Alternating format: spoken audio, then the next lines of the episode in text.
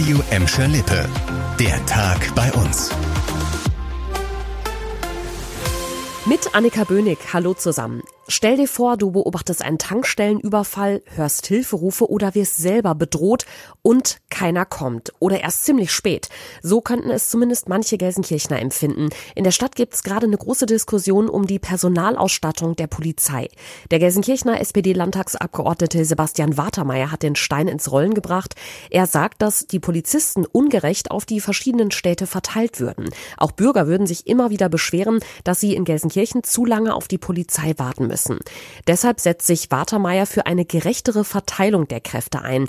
Da gibt es zwar genaue Richtlinien beim Land. Es ist aber meine Auffassung, dass die Kommunen im Ruhrgebiet mit besonderen sozialen Problemen konfrontiert sind, durch Armut, durch Zuzug und dass diese besonderen Probleme, die Schwierigkeiten im nachbarschaftlichen Miteinander erzeugen und auch Kriminalität erzeugen, durch eine stärkere Zuweisung von Kräften angegangen werden müssen. Wir haben nach der Kritik des SPD-Politikers mal die Fakten recherchiert. Knapp 16 Minuten wartet man in Gelsenkirchen durchschnittlich, bis die Polizei am Einsatzort ankommt.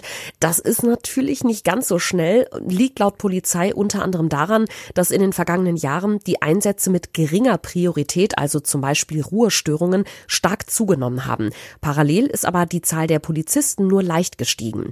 Die Entscheidung, welche Stadt wie viele Polizisten bekommt, fällt im NRW-Innenministerium in Düsseldorf. Da hat uns ein Sprecher auf Nachfrage gesagt, dass die Gelsenkirchener Polizei bis jetzt nicht offiziell offiziell um mehr Personal gebeten habe.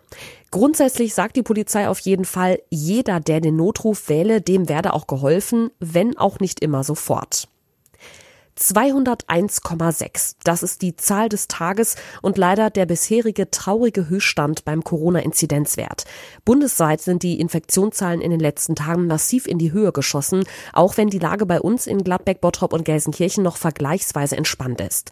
Gladbeck ist mit einer Inzidenz von 151 zwar auch dreistellig, Bottrop und Gelsenkirchen liegen aber als zwei von nur wenigen Städten in NRW noch unter 100.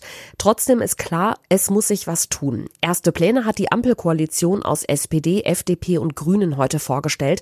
So sollen zum Beispiel Corona-Schnelltests in Zukunft wieder kostenlos sein.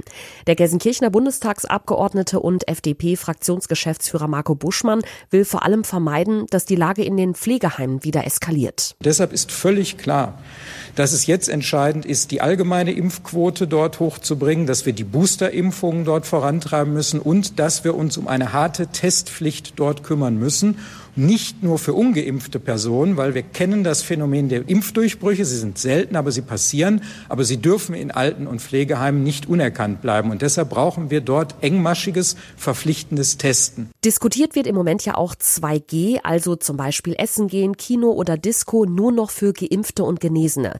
Das will die Ampel zumindest generell noch nicht einführen.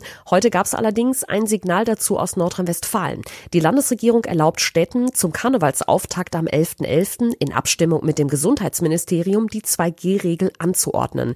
Karnevalshochbogen wie Köln haben schon gesagt, dass beim Sessionsstart am Donnerstag nur Geimpfte und Genesene mitfeiern dürfen. Akuter Niedlichkeitsalarm wird bald in der Zoom-Erlebniswelt in Gelsenkirchen herrschen. Ab kommender Woche Montag können die Besucher endlich den Drillingsnachwuchs bei den Löwen bewundern. Dann werden die Löwenbabys zum ersten Mal im Innengehege zu sehen sein, durch eine Glasscheibe, wo sich dann in den nächsten Wochen wahrscheinlich tausende Besucher die Nasen platt drücken werden. Montagmorgen gibt's dazu einen großen Pressetermin, wo dann übrigens auch die Geschlechter und die Namen der Drillinge verkündet werden.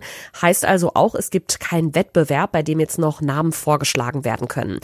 Heute sind die Löwenbabys übrigens genau einen Monat alt. Seit sie in der Erlebniswelt Afrika zur Welt gekommen sind, wurden sie komplett von der Außenwelt abgeschirmt. Die Tierärzte in der Zoom-Erlebniswelt, die sind zufrieden. Dem Nachwuchs geht es prima. Deshalb dürfen die Babys dann ab der nächsten Woche auch unter die Leute. Das war der Tag bei uns im Radio und als Podcast. Aktuelle Nachrichten aus Gladbeck, Bottrop und Gelsenkirchen findet ihr jederzeit auf radio und in unserer App.